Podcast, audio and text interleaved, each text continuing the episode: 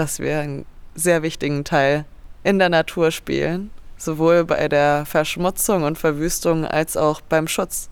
Und das uns auch bewusst sein sollte. Aber dafür müssen wir die Natur sehen und das muss uns beigebracht werden, dass wir das sehen und wahrnehmen und spüren dürfen, dass das schöne Orte sind. Die Natur wahrnehmen und spüren. An Orten, die dazu auf den ersten Blick erstmal gar nicht einladen. Und dass Orte für die Arbeit von Mona Hofmann super zentral sind, das ist mir aus unserem Gespräch auf jeden Fall im Gedächtnis geblieben.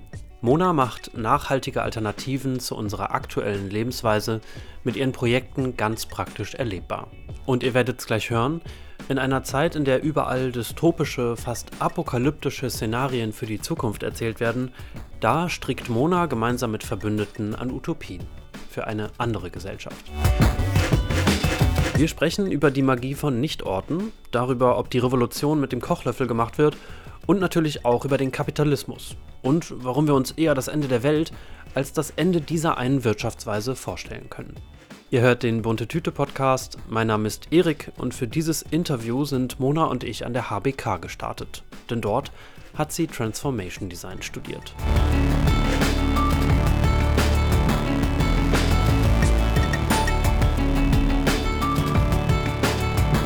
Naja, aktuell geht es ja schon oft darum, für mich persönlich den meisten Gewinn rauszuholen. Und ich denke, dass uns das sehr antrainiert ist, weshalb es uns manchmal schwerfällt. Also zum Teil führe ich im Moment Gespräche über Solar, wo ja viele Balkonkraftwerke jetzt auch sich anschließen, was total gut ist. Und dann ist aber immer so, ja, der Strom, den man selbst nicht verbraucht, geht dann ins Netz und wird der Gemeinschaft, also allen zur Verfügung gestellt. Und dann kommt immer so die Frage, ja, aber kann ich den nicht speichern und kann ich das nicht so machen?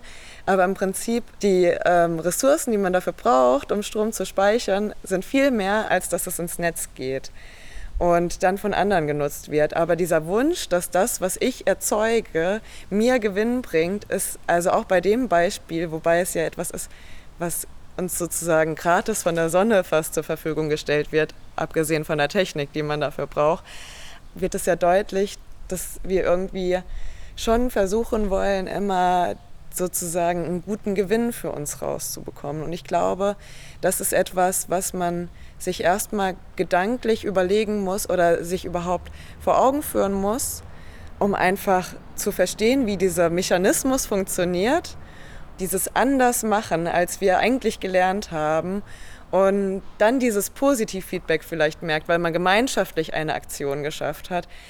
Erst dieses Gefühl ist dann irgendwie diese Belohnung, die aber im Prinzip noch nicht so in unseren Köpfen verankert ist. Und ich glaube, das ist oft das Problem. Gar nicht, dass niemand das wollen würde, mit anderen Dinge teilen, nur sind dann irgendwelche Ängste, dass was kaputt gehen könnte oder dass es nicht funktioniert oder jemand anderes einfach mit dem Eigentum schlecht umgeht. Vielleicht kommt das auch, auch aus dem Gedanken so, dass man vielleicht generell mit Dingen, die einem nicht gehören, nicht so gut umgeht. Und weil wir irgendwie so lernen, dass Allmendegüter immer frei zur Verfügung sind, immer kostenlos sind und ähm, ich halt für mich irgendwie den größten Nutzen rausholen muss. Ne?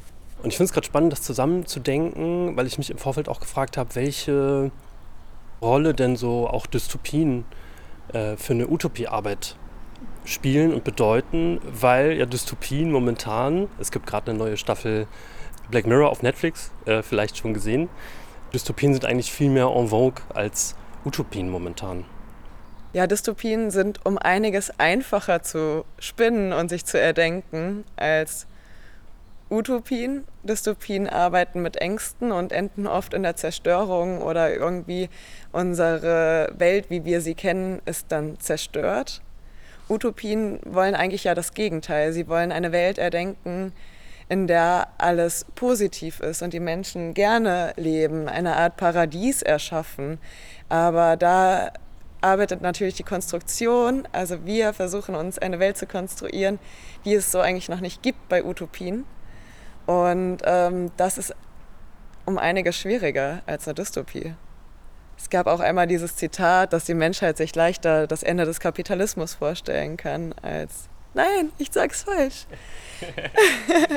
dass die, na, dass die Menschheit sich besser das Ende der Welt vorstellen kann als das Ende des Kapitalismus, weil das Ende des Kapitalismus bedeutet für uns als Gesellschaft, danach würde noch was kommen, aber was? Wir können, es ist noch nicht so greifbar.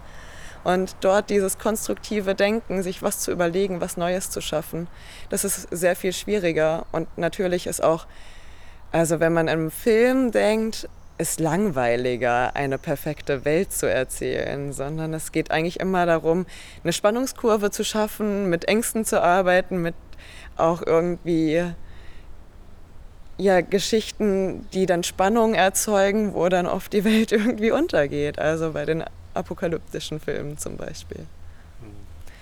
Das ist ja aber auch so das komplette Gegenbild zu einer Utopie, an der man sich ja auch abarbeiten kann. Generell würde ich fast sagen, man könnte es losgelöst voneinander sehen sogar. Passiert aber so nicht, weil in Dystopien schon auch das verarbeitet wird, was gerade schlecht läuft. In Utopien irgendwie versucht wird, davon das Gegenteil zu erzeugen. Sie hängen irgendwie miteinander zusammen, aber dennoch würde ich, weiß ich gar nicht, ob sie sich gegenseitig bereichern oder die Dystopie auch unsere Vorstellung von der Utopie einschränkt. Also dass wir dann uns zu viel mit Dystopien beschäftigt haben und denken, manche Dinge können gar nicht mehr utopisch sein, weil, weil sie vielleicht in Dystopien schon kaputt geredet wurden, sozusagen. War der Ort hier zu deiner Studienzeit äh, für dich ein guter Ort oder mehr als ein guter Ort? War das hier ein utopischer Ort? Weil ich finde, so Hochschulen und Unis haftet das ja auch manchmal so ein bisschen an, dass das Orte sind, wo man sich wirklich auseinandersetzen kann, beschäftigen kann, vielleicht auch mit einer besseren Welt. Ob das dann immer so klappt, äh, Stichwort Credit Points und so. Aber war das für dich hier so ein utopischer Ort auch? An der HBK zu studieren war schon irgendwie auf jeden Fall wie in einer eigenen Blase zu leben und dort zu sein. Ich fand es richtig schön, dieses Zusammensein an einem Ort mit verschiedenen Menschen, auch aus der Kunst, aus dem Design, die alle ja mit kreativen Prozessen arbeiten und es darum geht, Neues zu schaffen, was ja auch bei der Utopie so ist. Also einen Ort schaffen, den es so nicht gibt, aber den wir uns wünschen.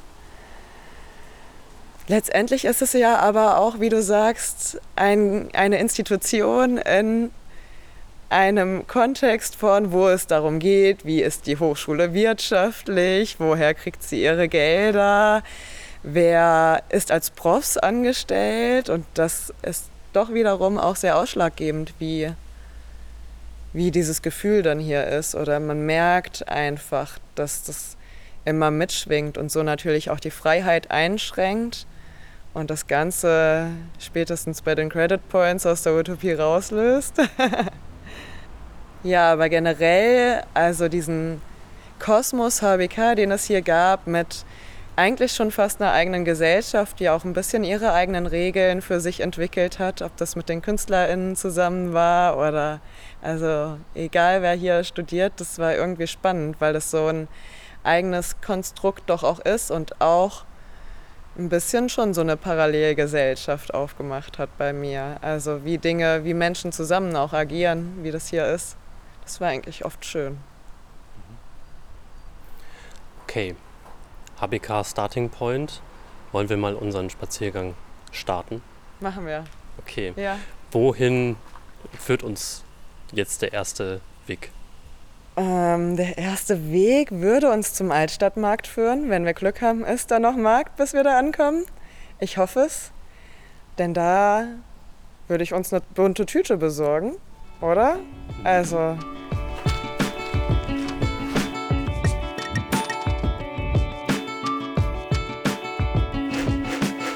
Und ich würde tatsächlich sagen, dass Utopien schon helfen, die Gegenwart zu verändern. Man setzt halt bei einer Utopie ganz oben an. Meistens ist die, landet die Realität dann hier, irgendwie in der Mitte, würde ich sagen. Aber ich würde auch sagen, wenn man in der Mitte ansetzt, dann landet man ganz oft ganz unten und es verändert sich gar nichts.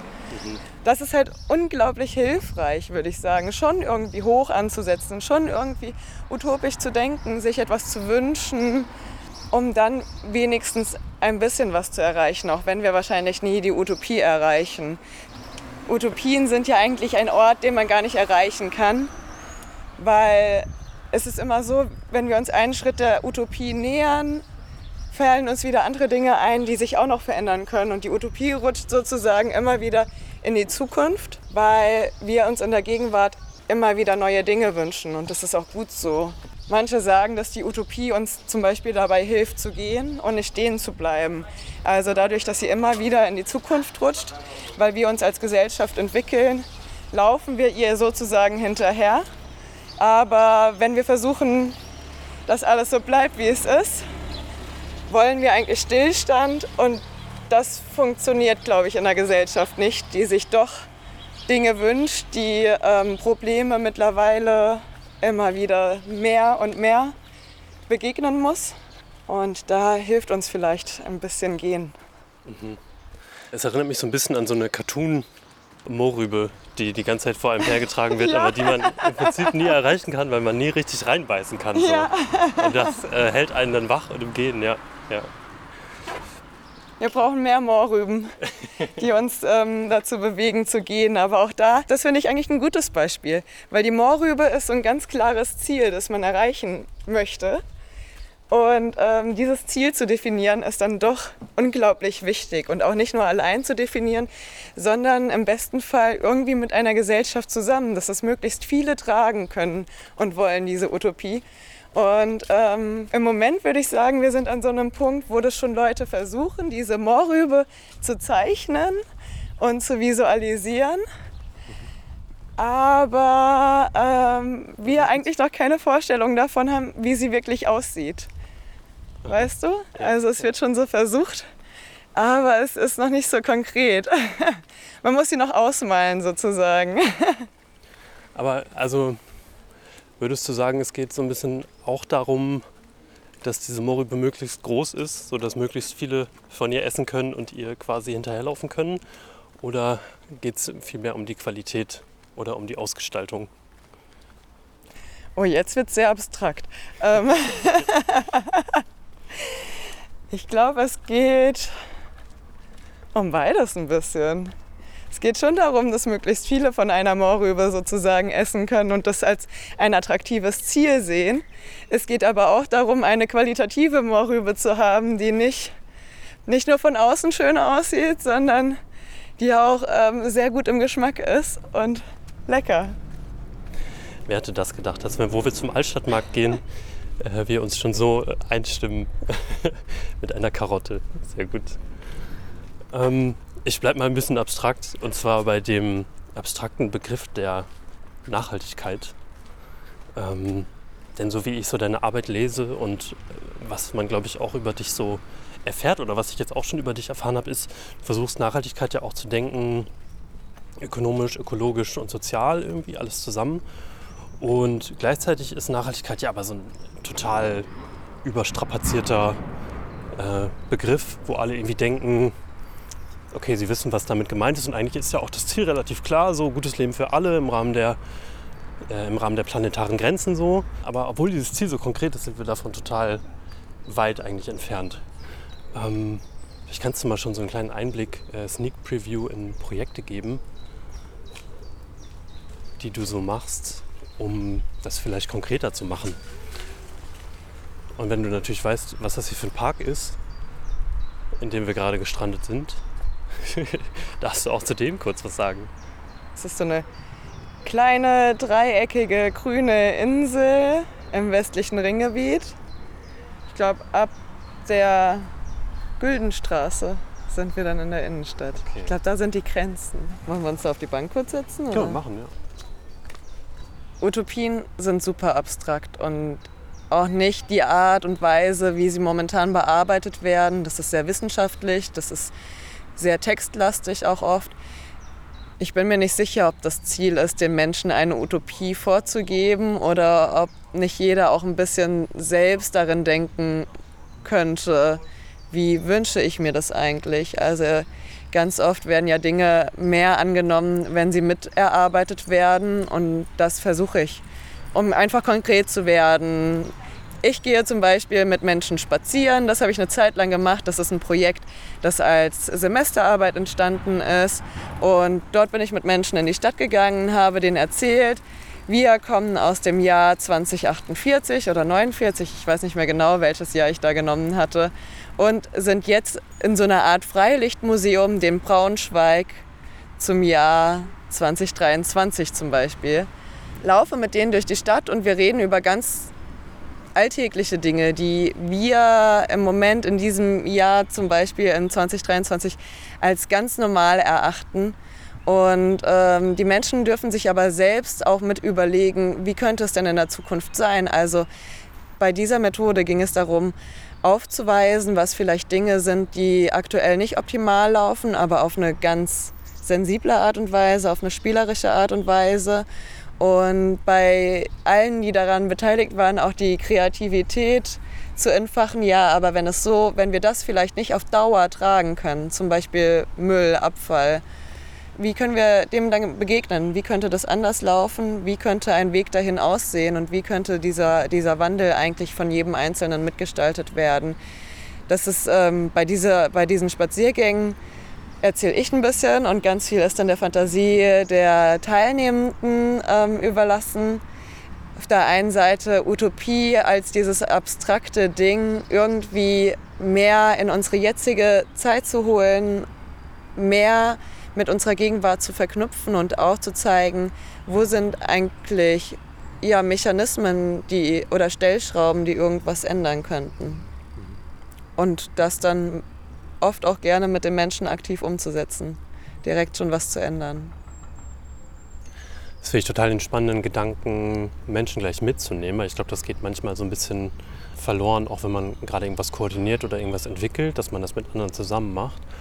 Hm, was sind so deine Erfahrungen, was das bei den Menschen auch macht mit Blick auf so Resilienz? Weil ich habe immer das Gefühl, wir brauchen eigentlich viel mehr Community, viel mehr Commons, hast du ja auch gerade schon gesagt um so diese multiplen Krisen irgendwie auch zu stemmen und zu bewältigen. Und ja, also welche Rolle spielt da, spielt da so der Community-Gedanke oder das, mit, das Zusammenmachen für dich? Ich würde sogar so weit gehen und sagen, das ist einer der Hauptanreize, die es gibt, dabei auch Dinge anders zu machen. Also im Sinne von, man schafft gemeinschaftlich etwas. Und das ist, glaube ich, auch im Prinzip eine Gegenbewegung zu dem jeder schafft allein etwas. Das kriegt einfach jetzt immer mehr Raum. Ich finde nicht, dass wir die Welt alleine retten können. Wir brauchen da irgendwie eine gute, starke Gesellschaft, die auch zusammenarbeiten kann, die sich gegenseitig trägt und hält und unterstützt und wo nicht jeder versucht, alleine alles zu verändern. Ich habe das Gefühl, dass die Gemeinschaft einfach sehr wichtig ist bei dem, was auf uns zukommt. Und dass es wichtig ist, sich gute Strukturen dabei zu schaffen, die uns ermöglichen, gemeinschaftlich diesen Krisen begegnen zu können und auch gemeinschaftlich über Träume, über Wünsche, über Bedürfnisse reden zu können, weil das ist einfach ein wichtiger Teil von Utopie, dass wir uns auch klar machen, was haben wir eigentlich für Bedürfnisse, was haben wir für Wünsche und vor allem auch in einer Zeit, wo Bedürfnisse wie ja, Sandkörner am Meer versucht werden, erweckt zu werden. Ihr müsst doch diese Bedürfnisse haben, ein neues Handy alle zwei Jahre oder das. Oder das, was witzigerweise ja auch aus der Werbung kommt, was man ja auch wiederum mit Kommunikationsdesign machen kann. Mit Menschen zusammen auch zu überlegen, was sind eigentlich unsere Bedürfnisse, die wir wirklich so wirklich haben und nicht die ganz viel fremd geweckt werden, weil wir kaufen sollen. Menschliche Bedürfnisse, die man hat, die von Anerkennung sind oder auch einfach, ja, die wir gesellschaftlich brauchen, auch in einer Community zum Beispiel zu sein und zu leben, ist ein unglaublicher Wunsch und ein Bedürfnis und dort aufgenommen zu sein. Und das ist etwas, was viel in den Hintergrund gerät, dadurch, wenn man sagt, man kann sich alles kaufen, alle seine Bedürfnisse und dadurch wird alles gestillt. Je nachdem, wie diese Bedürfnisse analysiert werden und kanalisiert, würde ich sagen. Sind denn so die kapitalistischen Mohrrüben, die vor die Nase gehalten werden. Also würdest du sagen, die Bedürfnispyramide umgedreht so ein bisschen oder nicht umgedreht, aber anders, anders definiert? Ich würde sogar weitergehen und sagen, die Bedürfnispyramide ist schon sehr auf bestimmte Bedürfnisse ausgerichtet und vergisst ganz viele Bedürfnisse noch, die Menschen haben, dass wir die eigentlich erweitern müssten oder sie so, wie sie oft beigebracht wurde, eigentlich ihren Stellenwert so nicht mehr hat, müssen wir erzählen, was die Bedürfnispyramide ist. Also es wird so ein, dem Ganzen so eine Gewichtung gegeben. Unten, ne, das, worauf alles aufbaut. Erstmal, dass wir unsere, dass wir leben können, dass wir unseren Hunger stellen, dass wir dann aber auch, dass wir uns Schutz wünschen. Ich würde sagen, es ist schon einfach eine Theorie, auf die er, die er da aufgestellt hat, die aber so nicht ganzheitlich ist. Er gibt dem Ganzen auch so einen Stellenwert und das ist schon in Frage zu stellen, ob das eigentlich so noch aktuell ist. Wollen wir einen Schritt weiter gehen? Okay. Okay. Okay. Wohin? Wir könnten jetzt noch Richtung Markt gehen. Okay. Ja? Sehr gut. Ja.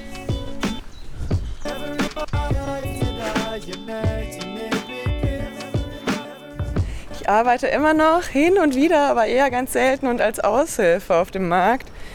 Und tatsächlich habe ich auch so mein Lebenskonzept oder meine Arbeit aufgebaut, dass ich mehrere Jobs einfach mache. Und die Arbeit auf dem Markt finde ich unglaublich relevant.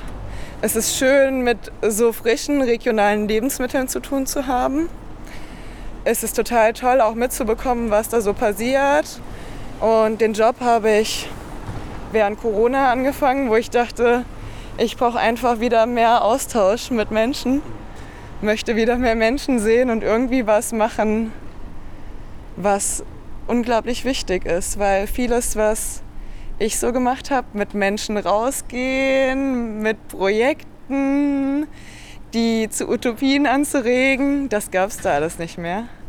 Mhm. Und äh, ja, kommt jetzt aber zum Glück wieder. Ja, aber generell praktiziere ich nicht das Modell, ich habe eine 40-Stunden-Woche in einem Job, sondern ich habe meistens einen Lohnjob, den ich so zwischen 10 und 20 Stunden die Woche mache. Und dann arbeite ich selbstständig in Projekten.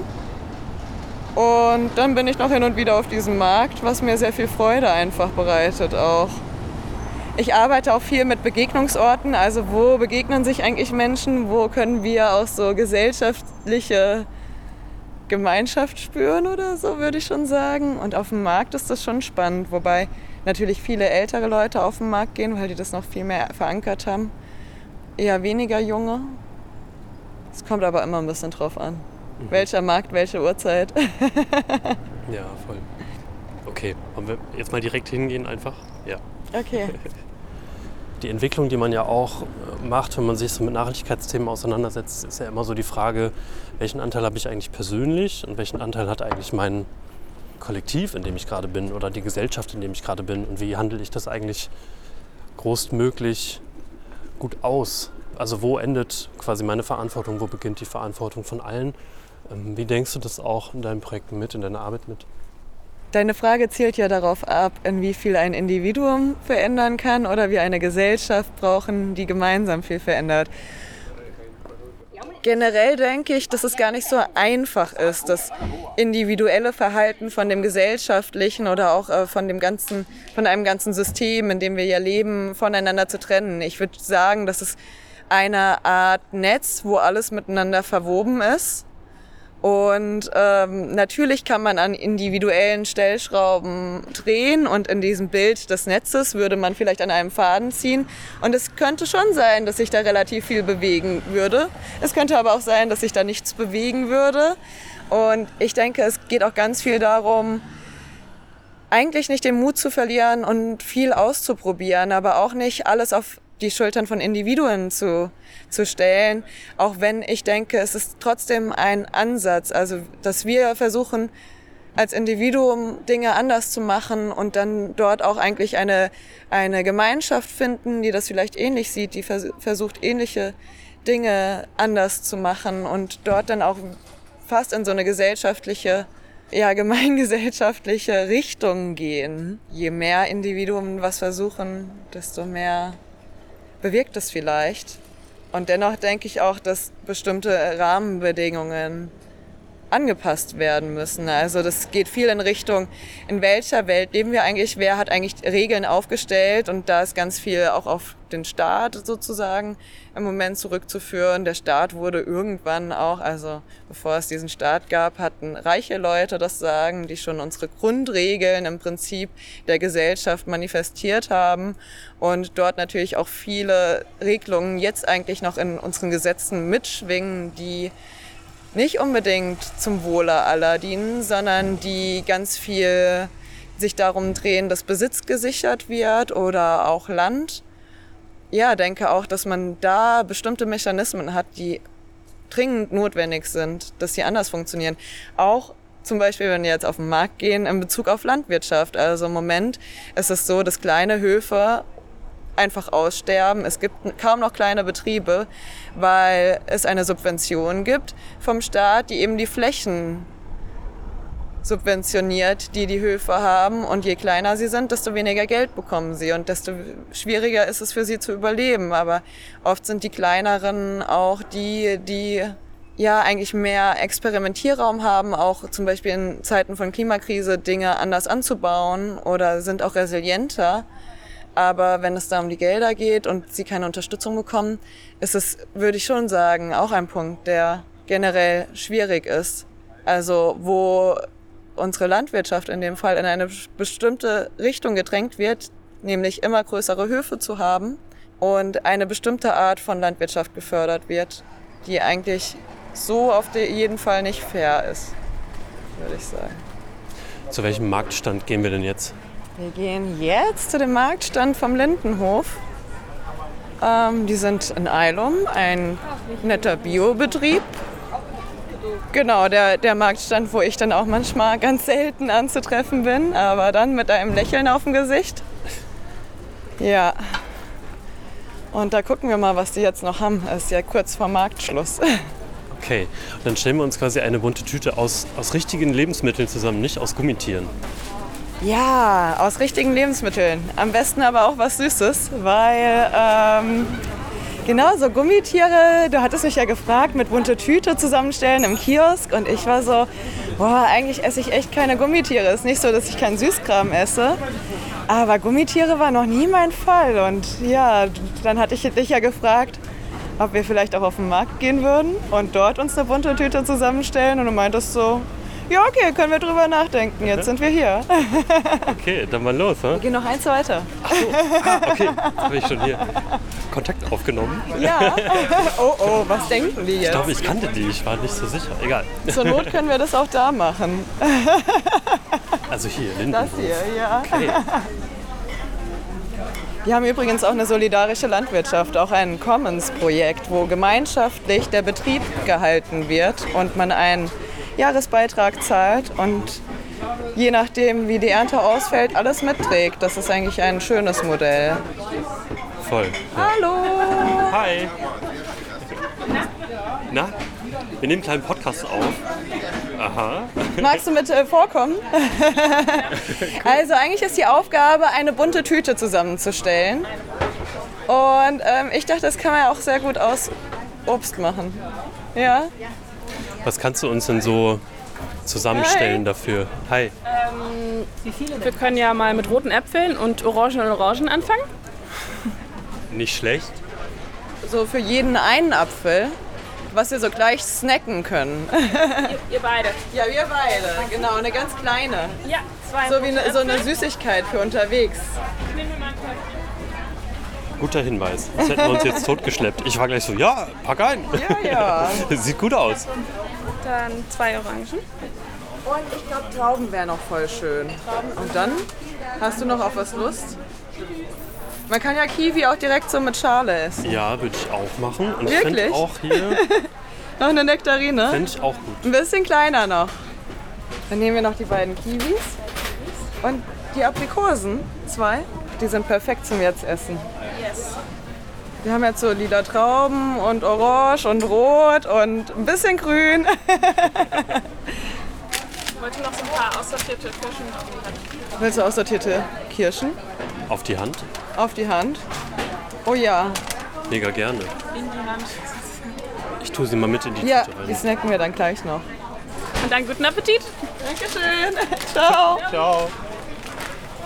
Ja, ich finde Markt ist einfach eine schöne Atmosphäre und wo ich öfter da gearbeitet hatte, gab es auch so Stammkunden, man kannte sich und das ist wirklich schon dann irgendwie was Besonderes.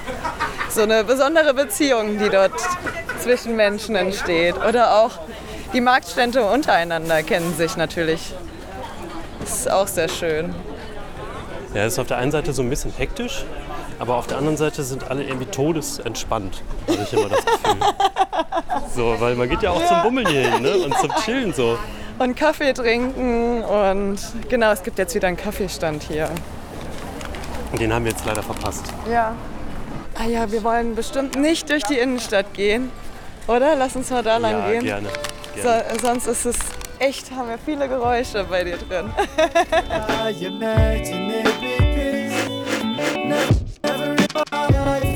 Auf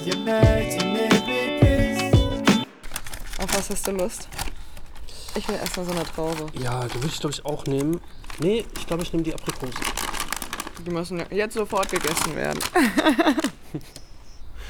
Du hast mal ein Projekt gemacht, ein Hörspielprojekt oder ein Hörprojekt, äh, wo Menschen einen Platz bespielen sollen oder eine Brachfläche, auf der nicht viel los ist oder die zumindest noch nicht irgendwie genutzt, bebaut oder verwendet wird.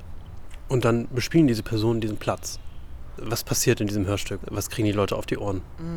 Das Hörstück funktioniert so, dass die Hörenden eigentlich zu DarstellerInnen des Stücks werden und auf die Kopfhörer wird eine Geschichte gespielt, die sie dann mitperformen dürfen und so schon irgendwie wie dieser Ort verändert werden soll, wo sie sich gerade befinden, eigentlich auch ihre Ideen mit einbringen können und das performen dürfen. Das ganze Hörspiel ist eigentlich ein bisschen auch per Zufall entstanden. Ein bisschen, weil ich einfach Bock hatte, sowas zu machen und dann ein paar Leute kennengelernt habe, die auch Bock haben, sowas zu machen. Und dann haben wir uns ein, einfach drauf eingelassen und die, ich habe dieses Stück geschrieben. Wir haben uns diese Kopfhörer besorgt, die über den Verein auch angeschafft wurden. Haben wir das mit Menschen sozusagen zusammen performt, beziehungsweise die haben das performt und kriegen dann während dieser Geschichte eben erzählt, äh, es geht schon um so einen Zwiespalt zwischen altem Behalten und neuem Schaffen. Das ist eigentlich das, was bei diesem Hörspiel auch elementar ist. Sie bespielen einen Ort, der vielleicht auch schon eine Geschichte hat oder nicht. Also Orte haben eigentlich immer eine Geschichte, aber ob die jetzt so klar ist oder nicht, ist äh, die andere Sache. Aber es geht schon darum, zu reflektieren, inwieweit neues Schaffen auch mit Zerstörung zum Beispiel zusammenhängt. Also gerade bei Orten wird das, glaube ich, sehr gut deutlich. Vielleicht steht da schon immer ein Baum, aber für das Projekt, das dort geschaffen werden soll, muss dieser Baum weichen. Ist dann das Neue, was geschaffen wird, mehr wert als der Baum? Und solchen Fragen stellen sich die Menschen oder werden sie so hingeleitet, äh, das auch zu reflektieren und das vieles dann eine Perspektivfrage ist. Das Tolle bei diesem Hörspiel ist, würde ich sagen, es gibt drei Rollen. Also über diese Kopfhörer kann man drei Kanäle bespielen und dementsprechend drei Rollen. Jede Rolle ist eigentlich berechtigt. Es gibt die, die diesen Ort verändern wollen. Es gibt die, die wollen, dass der Ort so bleibt, wie er ist. Und es gibt die, die im Prinzip einfach Teil des Ortes sind. Dort gibt es nämlich noch die Rolle, Bäume zu spielen, die eigentlich nicht aktiv an unserer Gesellschaft so zumindest wie wir Menschen teilhaben können, da dennoch auch eine Relevanz haben, die wir ganz oft, also diese, dieser Punkt Natur, sich in diese Rolle zu versetzen, aus diesen drei Perspektiven wird eben dieser Ort beobachtet und auch bespielt, verändert. Wäre das hier ein Ort hinter Ägidien mit, ist ja doch ein historischer Ort, ist irgendwie auch gewachsen, äh, wo du gerade Bäume angesprochen hast, stehen ja auch viele alte, große, dicke Bäume. Wie würde das Hörstück mit, mit diesen ganzen Sachen, die hier schon stehen und sind, umgehen? Also das Hörstück ist eigentlich so entstanden, dass es auf jeder asphaltierten Fläche funktioniert, weil ein Element des ähm, Stücks ist Kreide. Es funktioniert einfach nicht so gut auf Rasen. Deshalb also so ein bisschen asphaltiert ist hier ja. Sie, es gibt so einen Teil darin, wo die auch ihre eigenen Ideen für den Ort aufzeichnen dürfen, auch mit der Kreide auf, der, auf dem Asphalt. Das fällt einem natürlich bei so einem Ort, wo schon so viel ist, etwas schwieriger, würde ich sagen. Also das ist schon hier sehr, ähm, ja, kennst du das? Das ist schon hier sehr fertig. Und wenn man an so Orten ist, die noch nicht so fertig sind, fangen bei vielen eher so an, so Ideen zu kommen, so äh, Fantasien von, hier könnte man ja auch das und das und das. Und wenn etwas aber schon so fertig ist, dann ist da die Kreativität, kriegt da gar nicht mehr so, wird gar nicht so entfacht, würde ich sagen. Weil man sieht halt, so, kann so viel visuell schon aufnehmen und sieht einfach schon so viel, was hier schon ist. Und dementsprechend es ist oft auch einfacher, wo weniger ist, sich Neues zu denken, zumindest. Es geht ja auch gleichzeitig darum, sich so ein Stück weit äh, Nichtorten anzunehmen. Äh, Habe ich zumindest gelesen, hast du geschrieben. Und Nichtorte sind ja so ein Konzept vom Ethnologen Marc Auger. Ich weiß nicht, ob du den kennst oder ob du auch darauf ähm, referierst irgendwie. weil der halt sagt, naja, wir haben irgendwie in der, in der Moderne oder in der Hypermoderne Orte geschaffen, die ahistorisch sind, die nicht relational sind, also die zu den Menschen im Prinzip keinen Bezug haben und die eigentlich nur eine Funktion haben, die aus sich selbst heraus und nicht aus der Geschichte heraus entsteht. Und das sind ja aber meistens Orte, die gar nicht so bespielbar sind, weil da ja trotzdem Gebäude draufstehen oder ja, weil sie eine bestimmte Funktion haben.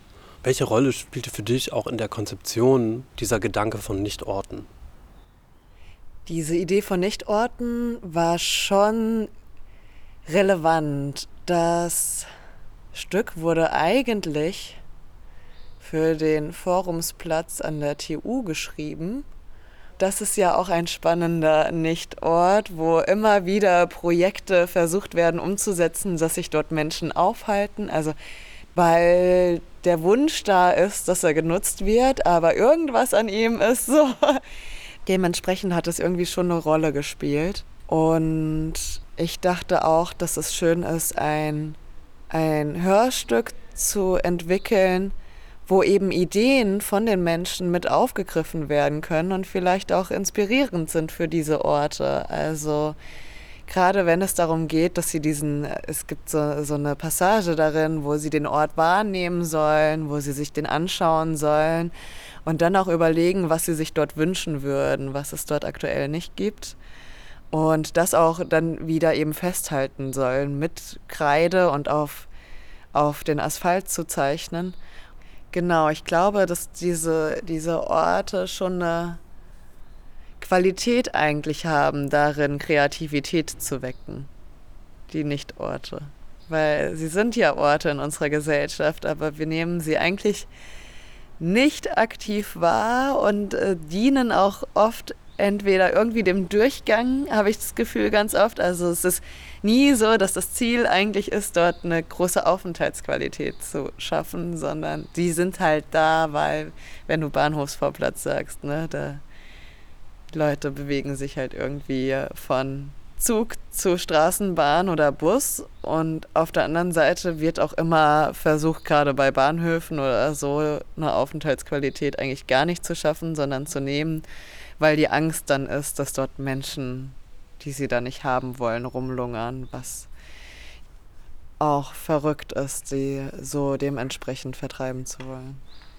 Also ich finde das schon spannend, dass du die so als, als Möglichkeitsorte siehst, ähm, obwohl andere Leute sie so als Durchgangsorte Orte sehen. Was sind denn noch für dich so Orte in Braunschweig, die dieses Potenzial bieten, obwohl sie nicht Orte sind, obwohl deren Potenzial gerade noch nicht so gehoben ist, sage ich mal?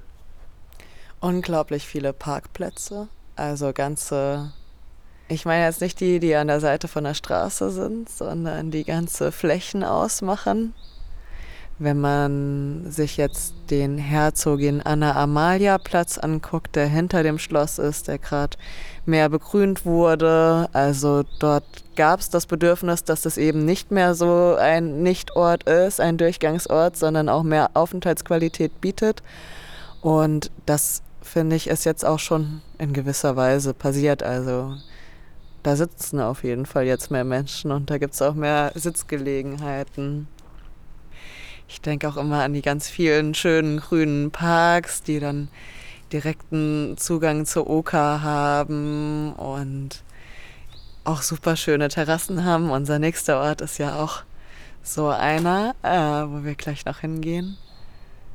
Und da finde ich schon faszinierend, dass die irgendwie sehr wenig Aufenthaltsqualität dann doch ganz oft bieten. Also gerade diese Terrassen oder auch nicht genutzt werden. Und im Moment ist es ja so, dass Braunschweig sogar ja eine neue Grünflächenverordnung verabschiedet hat, wo sie eigentlich eine gezielte Personengruppe gar nicht mehr so gern wollen. Sie wollen gern eigentlich keine Musik mehr in Parks oder dass das, ja, diese Verordnung ist so ein bisschen schwammig, aber das ist schon, finde ich schon schade. Ich finde diese Parks, das hat viel Potenzial auch sich das anders vorzustellen oder auch kombiniert mit Erholungsort und Rückzugsort für Tiere. Also ich finde ganz oft sehr schade, dass man den Menschen und Natur so getrennt sieht, was da auch passiert. Also es wird eigentlich gar nicht zusammengedacht, dass ja der Mensch auch irgendwie Teil von der Natur ist und auch irgendwie sieht, wie das zusammen funktionieren kann und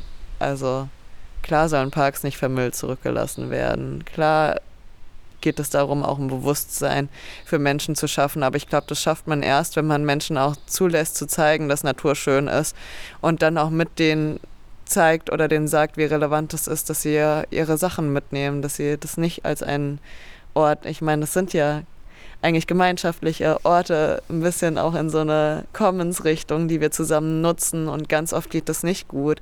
Also dass, dass Menschen die Orte nicht schön zurücklassen. Aber ich glaube, es ist nicht die Lösung, dann zu sagen, wir können bestimmte Dinge nicht in Parks machen, wie Musikveranstaltungen oder so, sondern eher zu fragen, wie wäre es denn möglich oder wäre es für Natur und Mensch gut, dort Dinge machen zu können.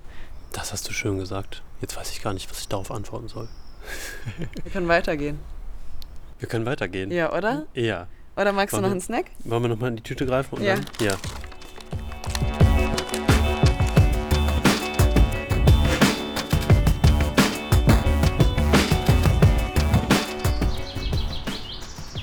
Angekommen beim Löwenwall. Äh, mir ist gerade noch eine Frage gekommen zu den Nichtorten. Und zwar habe ich mich gefragt, inwiefern die als Plätze in unserer Gesellschaft mit der Klimakrise zu tun haben und auch mit der Biodiversitätskrise, wie wir sie gerade haben und die sich ja auch noch verschärfen wird, die nächsten Jahre und Jahrzehnte. Ich denke, dass diese Nichtorte vor allem in Städten eben auch problematisch sind. Sind oft asphaltierte Flächen, die sich stark erhitzen, wo wenig Bäume sind, die ja doch das Mikroklima einer Stadt gut verändern können, also die Stadt kühlen und dann aber auch wieder große versiegelte Flächen sind, die kein Wasser aufnehmen können bei Starkregen, bei extremen Wetterereignissen. Ja, irgendwie nehmen solche Orte auch eine gewisse Art der Resilienz. Also es könnten halt bessere Orte sein, wenn man überlegen würde, was sie auch noch für ein Potenzial haben. Also gerade in Bezug auf Klima. Mm, Du hattest ja auch nach Biodiversität gefragt und das ist ja auch deutlich, dass diese asphaltierten Orte nicht weder für Pflanzen divers sind. Also oft werden Bäume versucht dann noch irgendwie einzubringen, aber doch auch äh, sehen sie sehr gefangen aus. Und ähm, eigentlich würde ich sagen, es gibt, das sind nicht so diverse Orte, weder für Pflanzen noch für Tiere, die dort dann sind.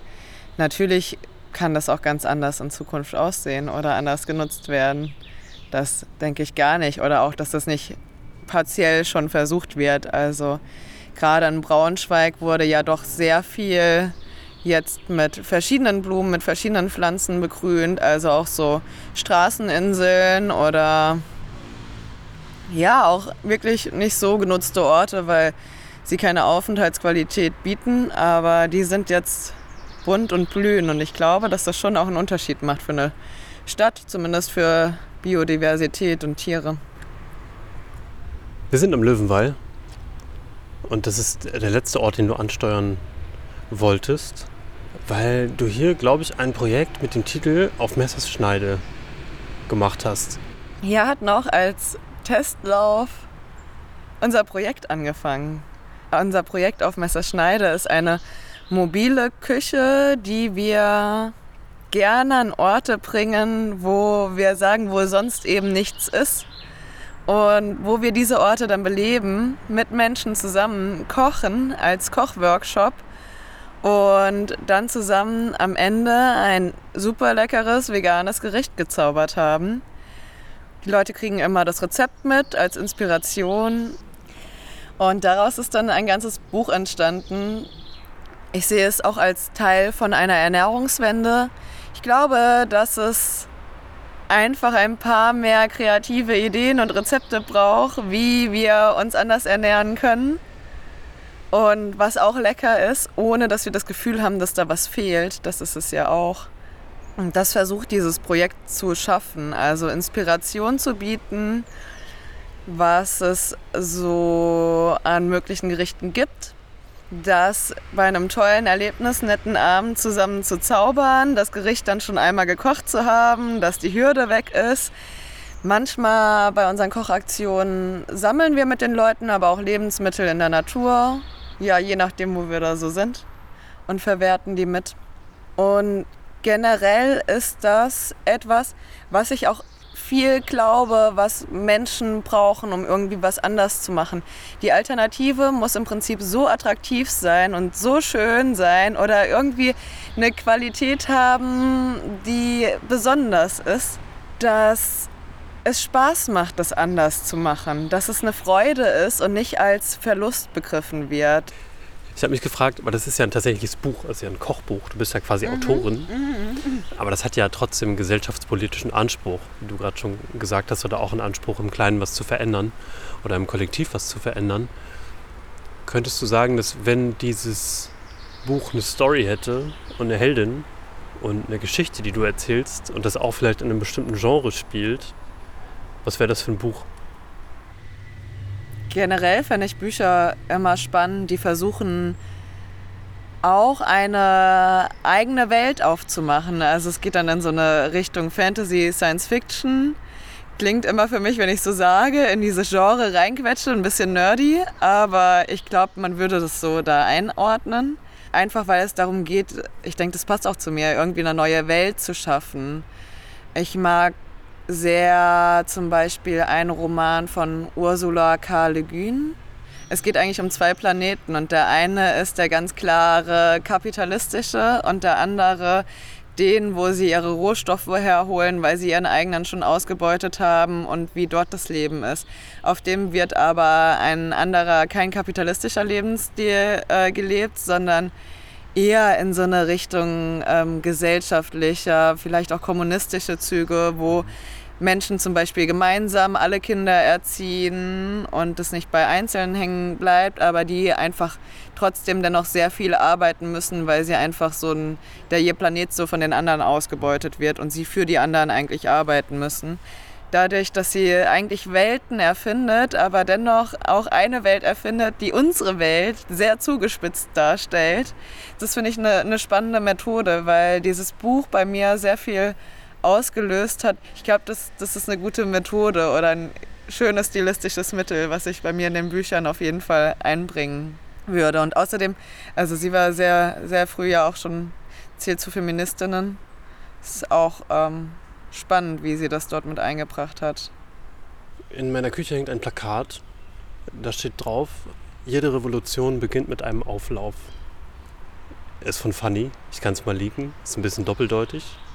Ja, ja, passt zu unserem Essensthema, oder? Ja. Meinst du? Ja. Meinst du das? Oder zu unseren Möhren, die uns begleiten? Beides. Würdest du sagen, die Revolution wird mit dem Kochlöffel gemacht? Es ist zumindest wichtig, sich ums Essen zu kümmern bei der Revolution. Ja, vielen Dank, Mona, für das Gespräch und den Einblick in deine Arbeit. Ich fand es sehr schön. Danke. Gerne, war schön.